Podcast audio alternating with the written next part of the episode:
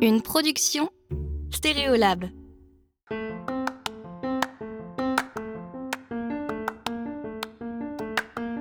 Un tailleur se doit de ne pas déguiser son client, de ne pas l'habiller en fonction de ses goûts. Ça, c'est très très important. Il y a peu de métiers comme ça. Cet endroit, je le veux en dehors du monde. Il y a des choses qui rappellent le monde à l'intérieur, mais simplement les belles choses. Bonjour et bienvenue dans Travail Soigné, le podcast des gens qui aiment leur métier et qui en parlent bien. Dans cette série, je vous invite à découvrir des personnalités hors du commun, leur rapport au travail et leur satisfaction intime d'exercer leur métier avec soin. Pour ce deuxième épisode, je vous emmène à la rencontre de Michael Onona, qui est tailleur pour hommes dans le deuxième arrondissement de Paris.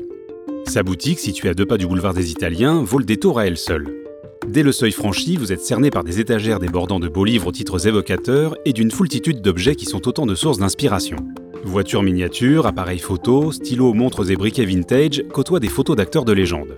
À première vue, on dirait un joyeux capharnaüm, mais rien n'est laissé au hasard. À l'image du maître des lieux, tout cela respire l'élégance et le raffinement dans une lumière tamisée qui vous isole un peu plus du temps et du monde.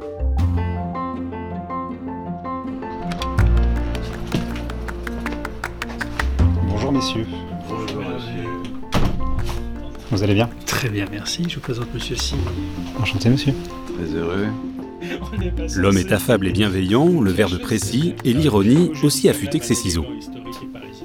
Il y a deux parties dans la boutique. Il y a la partie réception et travail, celle où je travaille, qui est ici, et la partie atelier.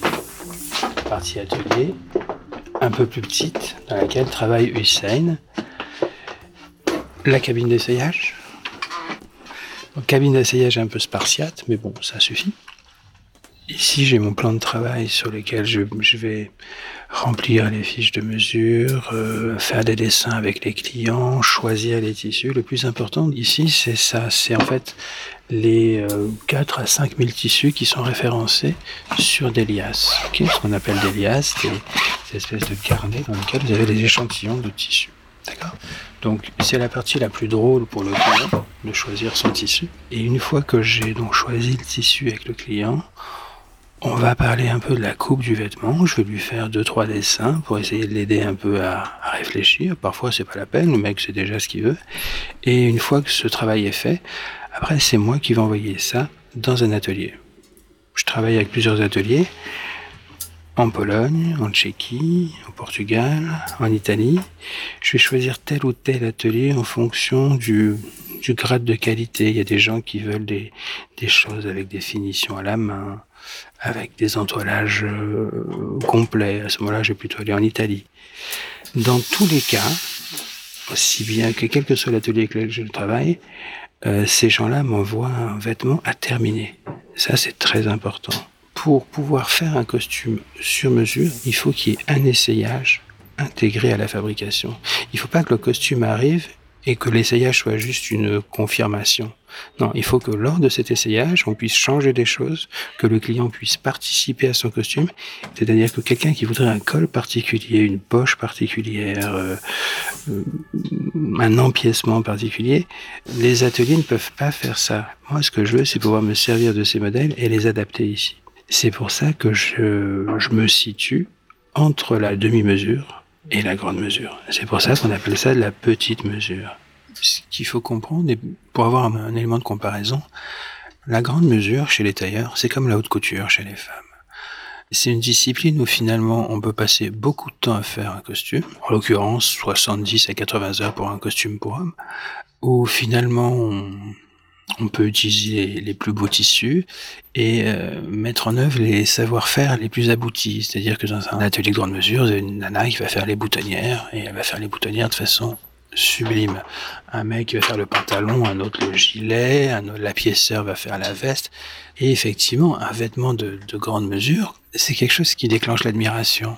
On ne sait pas pourquoi. Alors nous, on sait, les professionnels, on regarde le truc, on dit waouh, la manche, le col, comment il a fait son truc, ça tombe bien.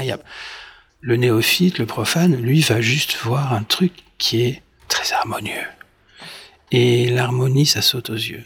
Alors c'est vrai que quand on est tailleur, on aimerait, on aimerait tous faire de la grande mesure. Et pendant longtemps, j'ai été un peu frustré. de pas pouvoir en faire.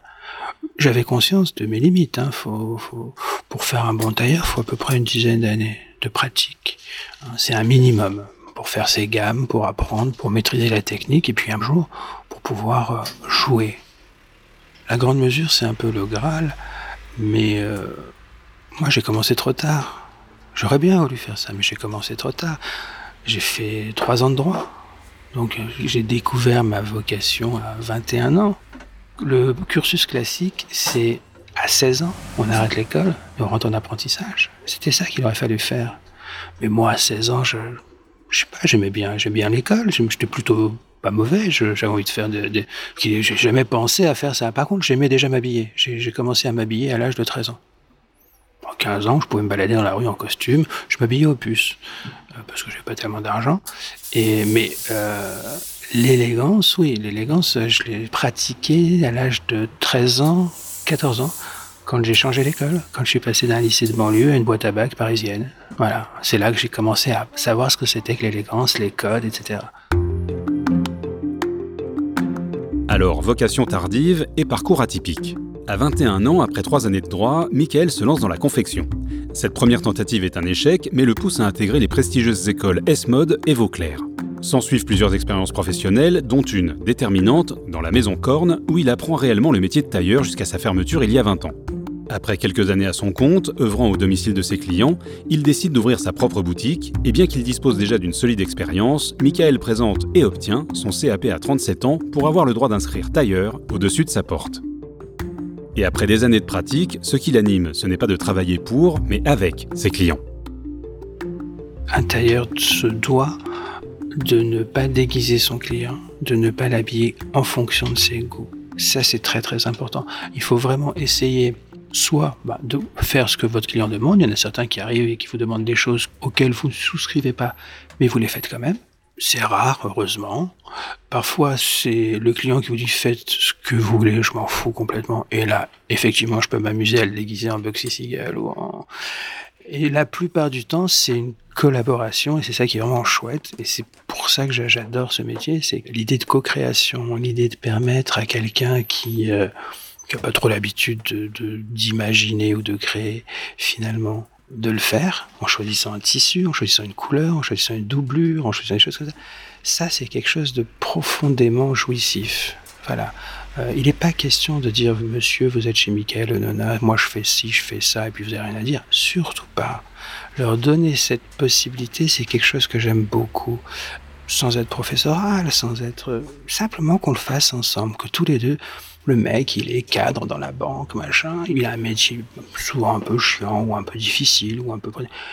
Et quand il va venir ici, pendant une demi-heure, on va être à l'abri du monde. Notre seul problème, c'est de savoir si on prend un bleu ciel ou un bleu foncé. Dehors, c'est la jungle, il y, y a de la souffrance, il y a des morts, il y a des maladies. Nous, notre problème, c'est ça. Et alors, ça, c'est quelque chose qui... Il y a peu de métiers comme ça. Il y a peu d'endroits comme ça. Cet endroit, je le veux en dehors du monde. Il y a des choses qui rappellent le monde à l'intérieur, mais simplement les belles choses. Les bagnoles, les bouquins, les appareils photo, les briquets, les stylos, les objets, toutes ces choses raffinées à la con qui servent à rien. Mais ça, ça fait partie du monde. Les mauvaises choses, elles sont pas là, elles sont dehors. En fait, moi, ce que j'aime d'une façon générale, ce sont les arts appliqués. C'est-à-dire quand on va mettre une dose d'artistique dans quelque chose de d'utilitaire. Voilà. Hein, une sculpture, un tableau, c'est pas utilitaire. On peut s'en passer. C'est de l'art pur pour moi. En revanche, l'art appliqué, le talent qu'un créateur va mettre pour faire un stylo, faire un briquet, faire une montre ou faire une voiture, ça, ça m'intéresse.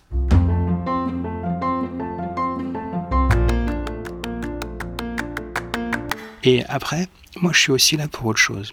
On a de la chance, nous les hommes, c'est que être bien habillé, c'est facile. C'est très facile. Souvent, quand je me balade dans la rue ou quand je, rencontre un de mes copains, on me dit Waouh, t'es beau aujourd'hui. Je fais Non, je suis pas beau. Je suis bien habillé. Ça n'a strictement rien à faire. Mais inconsciemment et instinctivement, on fait l'association entre beau et bien habillé chez un mec. Chez une nana, jamais. On s'est jamais retourné sur une nana en disant Putain, qu'est-ce qu'elle est belle sa robe. Non. Soyons sérieux Nana, si elle est jolie, qu'elle est bien foutue, elle peut mettre ce qu'elle veut, ça changera rien. Moi, un mec petit, gros, bedonnant, chauve, ce que vous voulez, si je l'habille, si je lui coupe des vêtements aux bonnes proportions, si je réfléchis aux couleurs qui lui vont, quand il sortira de ma boutique, il sera bien sapé. Et bien sapé, ça veut dire quoi? Ça veut dire que vous avez un tailleur qui a un œil, bon, on revient toujours à ça, cet œil, ce sens des proportions, et les codes, les codes de l'élégance masculine. Parce que nous, on a des codes. Les filles, elles en ont pas. Elles peuvent faire ce qu'elles veulent. C'est pour ça que souvent, c'est le bordel. nous, on a des codes. Si on respecte ces codes, des associations de tissus, euh, jamais de marron après 5 heures, euh, les nœuds de cravate, l'association entre un nœud et un col de chemise, euh, plein de petites choses comme ça que je me dois de rappeler aux clients. Dans 90% des cas, les mecs, ils m'écoutent, parce que quand on claque 2000 balles dans un costard, on écoute le mec qui vous le fait. Et puis après, il y a l'allure. L'allure, c'est ce vêtement qui peut être fabriqué en grande mesure, en petite mesure, en demi-mesure, en prêt-à-porter, qui peut être fabriqué en Chine, dans des tissus de merde, peut avoir un tombé sublime sur certaines personnes. Et ça, c'est l'injustice de l'allure. La sprezzatura, comme on les appelle les Italiens. Et ça, c'est... Euh, moi, je l'ai vu. J'ai vu des personnes qui avaient absolument pas besoin de costume sur mesure. Je leur aurais mis un, costume de chez Zara, de chez Delaven, ça aurait été la même chose, parce que les types avaient cette espèce de prestance. Et ça, c'est, euh, ça n'a même pas à voir avec la morphologie. Vous pouvez avoir un petit gros euh, bedonnant qui a de l'allure. J'ai vu ça. Et ça, c'est, quelque chose aussi qui va un peu fausser les choses. Alors effectivement, un mec qui a de l'allure dans un costard de grande mesure, là, c'est, c'est à tomber. Ça ne s'apprend pas, ça ne se cultive pas. Je ne sais pas si ça se perd. Je crois pas. Je crois pas. Et ça, c'est vrai que bon, ça m'échappe complètement. Malgré sa passion de l'élégance et son goût du raffinement dans les moindres détails, Michael conserve un certain recul sur ce qui pourrait sembler futile à la plupart des gens. Il prend garde notamment de ne pas tomber dans l'ostentation, pour lui comme pour ses clients. quand on vient se faire un costume sur mesure chez moi, j'attire l'attention du type sur le fait que ce costume, si je le réussis, il va le mettre beaucoup plus que les autres. Donc on va oublier tous les tissus un petit peu marrants, ceux qu'on a en tête depuis tout gosse, le prince de Galles de Thomas Crown, euh, la rayure tennis de machin, le tous ces tissus dont on va se souvenir. Donc je leur dis, premier costard sur mesure, un costard bleu marine, le deuxième, ce sera un gris. Le troisième, ce sera pas un costard, ce sera une veste, etc., etc. J'essaie de lui constituer ses basiques. le fond de garde-robe, sur lequel il va ajouter des choses qu'il va acheter en prêt-à-porter, que je vais pouvoir l'aider à acheter un prêt-à-porter. Mais par contre, on se fait son dressing idéal à votre rythme. Je comprends aussi que le mec puisse pas se faire toute la garde-robe d'un coup, mais voilà, il y a, euh, on va dire, il y a peut-être 7-8 pièces à avoir. Et après, je constitue aussi la garde-robe idéale. C'est tous les accessoires. Euh, selon moi, qu'est-ce qu'il faut avoir comme paire de chaussures, comme montre, comme chemise, comme cravate, comme pochette, comme voilà. Alors attention, heureusement que j'ai pas des gandins. Les gandins, vous savez d'où ça vient l'expression gandin les gandins, c'est les mecs qui font un peu trop attention à leur mise et alors, qui sont un petit peu pédants comme ça. Les gandins, ça venait du boulevard de Gand, qui est aujourd'hui le boulevard des Italiens. Donc, à 20 mètres de cette boutique, il y avait des gens qui déambulaient sur les grands boulevards, et notamment sur le boulevard de Gand, en pavanant, montrant leurs vêtements, leurs cravates, etc. Et donc, quand j'ai des gandins qui arrivent ici, un petit peu précieux, un peu pédants, qui. Bien sûr que je les habille. Je peux pas me permettre de leur dire écoutez, monsieur, votre clientèle ne m'intéresse pas. Mais j'en ai pas beaucoup. Ces gens-là, finalement, et c'est ça la difficulté, c'est d'arriver à prendre du recul par rapport à tout ça, de se dire attends, ça va. C'est compliqué parfois. Moi, je sais, j'adore m'habiller. J'adore ça. Mon épouse me dit que la plupart du temps, je me sape le matin comme si j'allais à un mariage. Bon, simplement parce que j'ai un gilet, une pochette. Je je peux pas faire autrement. C'est indispensable pour moi. Et je fais pas attention. Parfois, ma fille ou ma femme me dit, mais tu te rends pas compte dans le métro, il y a des gens qui te regardent comme ça je j'en tire aucune supériorité. Je, dis, je me dis pas, oh là, regarde comme les gens sont mal habillés, pourquoi? Non, non, surtout pas. c'est moi, c'est mon petit plaisir. Voilà. Et, et ça, c'est important. Le recul par rapport à l'élégance, par rapport au, au fait de bien s'habiller, c'est compliqué, c'est important, euh, mais c'est vital, c'est vital. Je vous dis, j'ai la chance dans ma clientèle d'avoir très très peu de gens de comme ça, de, de, pédants, de, heureusement. Il y a certains tailleurs qui adorent ces gens-là, parce que ces types-là sont des gros consommateurs, sont des gros prescripteurs, tant mieux. Mais euh, vous savez qu'est-ce que je préfère? Les ingénieurs. J'adore les ingénieurs. Les banquiers, ça m'emmerde, parce que les banquiers, ils me font chier. Mais les ingénieurs, c'est des mecs qui sont carrés, c'est des mecs qui sont simples, qui sont rationnels. Ils arrivent, le mec, il sait rien du tout. Et je vais l'habiller. Et attention, avec eux, faut, faut argumenter, hein, faut dire pourquoi, comme ça. J'adore les ingénieurs depuis un moment où il y a à peu près 4-5 ans, en 6 mois, je reçois 5 ingénieurs de la même société à à peu près un mois d'intervalle pour leur mariage. Au bout du troisième, je me dis, attendez, vous connaissez un tel? Il me fait, ouais. Vous connaissez un tel? Il me fait, ouais. Je lui fais, c'est lui qui va vous dire? Il me fait, non. J'ai fait une recherche sur Internet, j'ai tout analysé, et c'est vous qui êtes sorti. Et les quatre autres avaient fait la même chose. Ils avaient fait une recherche en disant, bon, il y a celui-là qui est moins cher, celui-là qui est mieux. On dit du bien de Nona, à côté on dit aussi que parfois les délais machin, tout. Mais c'est lui. Et en fait, vous êtes sélectionné par cinq tronches. Attention, hein, Nous avons parlé théorie et grands principes, il est temps de passer à la pratique. Voilà comment se déroule un essayage dans l'intimité de la boutique de Michael Onona. Généralement, euh, il se passe toujours 3-4 semaines entre la prise de mesure, le choix du tissu et le premier essayage. Ce premier essayage, c'est très particulier parce que quel que soit le costume que je vais essayer, quand je passe le costume sur la personne, je ressens euh, ce que j'ai ressenti la première fois que j'ai vu un de mes vêtements porté. J'ai ressenti un truc qui est entre le, jour du bac, le permis de conduire et euh, la première fois qu'on fait l'amour, multiplié par mille. Voilà, c'est à peu près ça, ce que j'ai ressenti.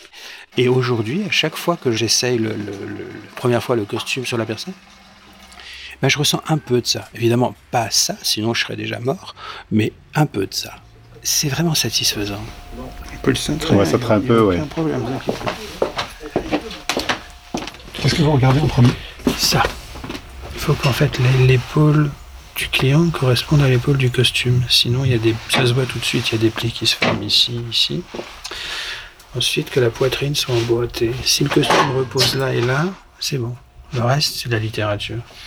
Il faut savoir que dans un costume, les défauts se voient dans le dos. Pas trop. La longueur de manche, ouais. je la rallonge, hein. ouais, ouais, ça, ça, va vous rassurer. Oui. Je dirais que là, je vous sens cette patate. C'est le froid au poignet. Exactement. D'accord. Dans les épaules, ça va. Là, Monsieur Antoine, j'ai l'impression que ça va. Regardez-vous dans la glace, mais j'ai l'impression que ça va. Les manches plus simples parce que monsieur a les poignets fragiles. Ensuite, regardez-moi. Sinon, il a de la gueule, ce costard. Hein. La couleur est Il y a une très belle couleur. Le côté un peu soyeux, là. Ouais. Eh, je savais que ça vous plairait, ça. Ouais. Eh, regardez-moi. Tournez-vous. Encore, encore, encore, encore, encore. C'est bien. C'est bien ça. Après, on peut aimer quelque chose et mal le faire. La, la fréquentation des tailleurs m'a fait comprendre un truc, c'est que c'est des gens dont la philosophie c'est pourquoi faire simple quand on peut faire compliqué. Vraiment. Je l'ai vu à plusieurs, euh, à plusieurs moments, mais Bon, bien entendu, c'est quand je parle de ces tailleurs, je parle des tailleurs de, de, de grande mesure, qui font des, des, costumes entièrement faits à la main. Et un jour, un tailleur m'a montré comment il cousait le bouton. Juste coudre un bouton. Et ça m'a scié. Faut juste comprendre que un bouton, quand on le coud, déjà faut cacher les nœuds. Et la personne m'a montré comment on cachait les nœuds. C'est-à-dire qu'on ne voit pas les nœuds, le premier nœud qu'on fait et le dernier nœud qu'on fait, pour que le bouton tienne, on ne les voit pas. Et puis ensuite, il m'a montré comment il faisait sa queue. Alors, la queue d'un bouton, c'est ce la partie qui sépare le bouton du tissu, qui doit faire entre 3 et 5 mm, qui permet au tissu de venir se placer. Et là, la personne m'a montré comment elle faisait la queue. La plupart des gens, quand ils font une queue, eh ben, ils tournent autour du, du fil. Et lui, il m'a dit non, il faut qu'on fasse des nœuds. Une dizaine ou une quinzaine de nœuds superposés de façon à ce que la queue soit rigide. Je suis fait d'accord. Et puis après, et là ça a été la, la, la cerise sur le gâteau, il me dit mais le nœud, tu le fais pas à gauche, tu le fais à droite. Je fais pourquoi tu le fais d'un côté et pas de l'autre? Parce que d'un côté, ça va toucher la boutonnière et ça va l'abîmer. Donc on le fait de l'autre côté de façon à ce que ça ne touche pas le bien. Alors c'est peut-être un peu obscur ce que je dis, mais voilà trois ou quatre opérations supplémentaires que ce tailleur fait pour que son bouton soit parfaitement cousu. Et c'est comme ça pour plein d'opérations. Il y a à peu près 170 opérations dans un costume. Et souvent, il y a la façon courte, la façon longue et la façon compliquée. Et les mecs, c'est la façon compliquée qu'ils vont utiliser. Et ça, c'est fabuleux. C'est fabuleux. C'est quelque chose dont je ne me lasse pas et que j'essaie d'appliquer de temps en temps. Par exemple, mes boutons, oui, je les coupe comme ça. Bah oui, parce que c'est plus drôle.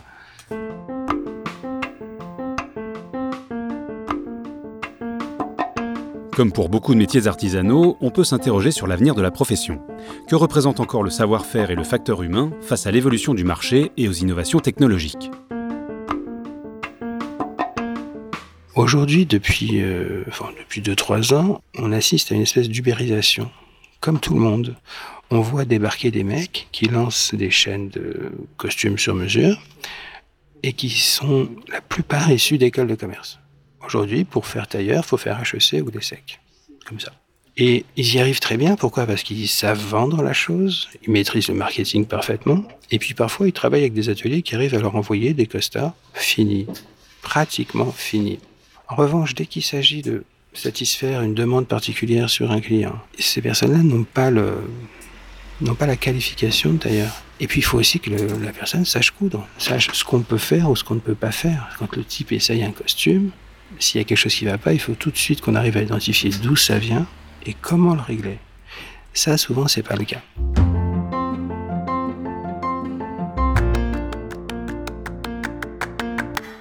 L'avenir de ce métier, je pense que un jour, dans un, futur assez proche, on pourra se faire ses vêtements soi-même. Avec une imprimante 3D, ça va se faire. Moi, la seule chose que je voudrais ce jour-là, c'est être la personne qui va apprendre au robot tout ce qu'il doit savoir. Donner la photo, donner le tissu, tout ça, c'est très très facile. Hein. Après, interpréter les mesures de la personne pour faire ce costume, c'est une autre histoire. Et je vous dis ça parce qu'il y a un truc qu'il faut comprendre. Vous prenez le même mec, vous le faites mesurer par quatre tailleurs vous avez 95% des mesures qui vont être pareilles, mais vous avez 5% des mesures qui vont être différentes. Il y en a un qui aura pris telle mesure comme ci, l'autre telle mesure comme ça. Si vous faites mesurer cette personne par un scanner, là, vous allez avoir des mesures qui vont être exactement celles de la personne au dixième de millimètre. Donc, vous allez avoir une cinquième mesure. Maintenant, si vous faites faire le costard par ces cinq personnes différentes, vous allez avoir cinq costumes différents. Pourquoi? Parce que chaque tailleur va interpréter ce costume en fonction de son inconscient. Son inconscient, c'est-à-dire toutes les photos, toutes les images qu'il a vues depuis sa naissance. Et c'est ça qui va décider de faire un revers un peu comme ci, une épaule un peu comme ça, une poche un peu comme ça.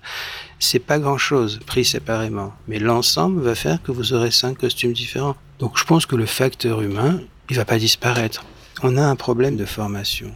En France, pas en Angleterre, en Italie. Mais en France, on a un problème de formation. On avait une école de tailleur qui était très bien, qui a duré à peu près une dizaine d'années, et qui est morte avec son fondateur. Dommage. Une vraie école de tailleur, où on apprenait à coudre selon les méthodes. Ceux qui font de la grande mesure, aujourd'hui, ce sont des ateliers qui sont qui croulent sous le travail. Il n'y a aucun problème à ce niveau-là. C'est pas les clients qui manquent, c'est le personnel. Est-ce qu'on va former du personnel? Ça, ça, je sais pas. Mais j'ai envie de croire que il y aura toujours des gens qui voudront faire des vêtements euh, à la main ou apporter une touche euh, artisanale. Je vois pas pourquoi ça disparaîtrait finalement. On dit toujours ça va disparaître, mais je vois pas pourquoi. Depuis les années 60, on nous prédit la mort de la grande mesure. L'arrivée du prêt-à-porter, ça a été effroyable pour les tailleurs. Et puis finalement, ils sont encore là.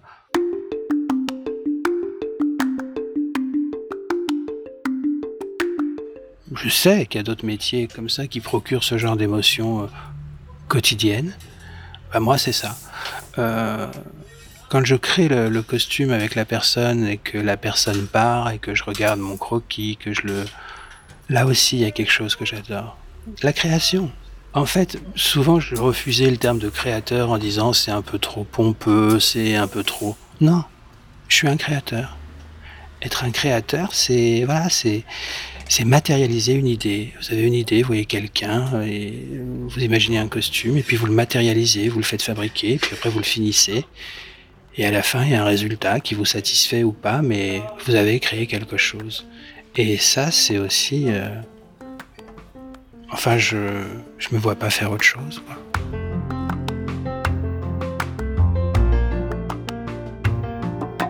Un grand merci à Michael de m'avoir ouvert les portes de sa boutique.